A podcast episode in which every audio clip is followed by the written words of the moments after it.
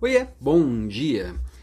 Uma das coisas que o líder sofre na sua jornada é sempre com os compromissos não cumpridos, né? Com os combinados não cumpridos, com os contratos não cumpridos.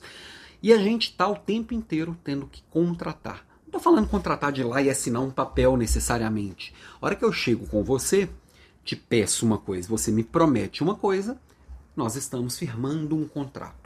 E eu tenho que recontratar sempre com a minha equipe. Cada conversa individual eu tenho que fazer novos combinados.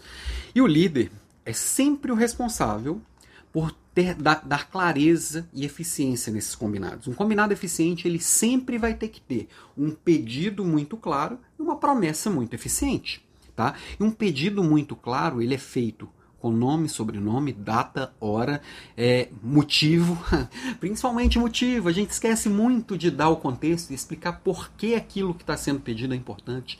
E às vezes um pedido não é um pedido para a vontade do líder. Não deveria ser nunca, né?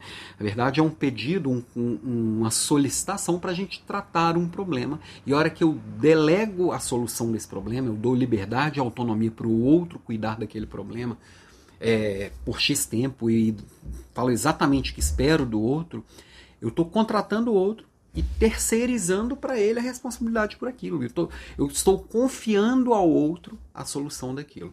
Mas para isso eu tenho que garantir que o outro entendeu, garantir que o outro realmente se comprometeu.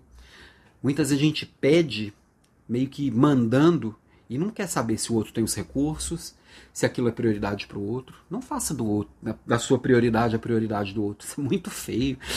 É, envolva o outro, explique e, e, e, entenda se ele realmente pode fazer na data que você pediu, no, nas condições que você pediu, se aquela pessoa que você pediu realmente é a pessoa certa para fazer aquilo.